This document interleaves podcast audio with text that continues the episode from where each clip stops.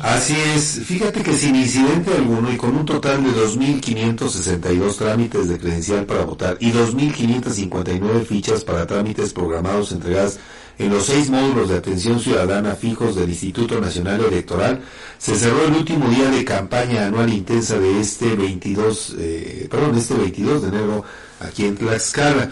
Así lo dio a conocer la Junta Local Ejecutiva del INE con base en información proporcionada por la Bocaría del Registro Federal de Electores tras el cierre del plazo para actualización e inscripción de las micas electorales con a los comicios del 2 de junio de este año.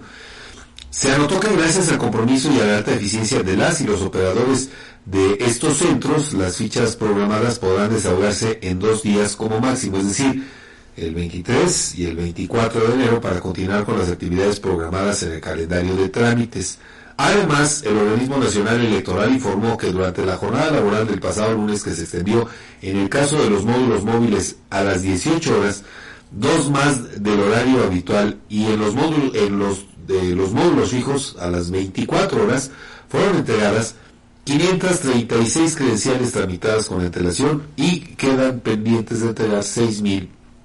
912. El INE informó que a partir de este 23 de enero y hasta el 8 de febrero próximo, los módulos se podrán expedir reposiciones de micas electorales, solo reposiciones que hayan sido extraviadas, robadas o el plástico esté en franco deterioro. Sin embargo, aclaró que en esta etapa registral, en la nueva credencial, solo podrá actualizarse la foto, el número de emisión y la vigencia, no así el resto de los datos personales que incluye. Para esta gestión, anotó la instancia, deberá presentarse el original acta de nacimiento, identificación oficial y comprobante de domicilio que puede ser recibo de agua, de luz, teléfono, cable o predial, todos vigentes.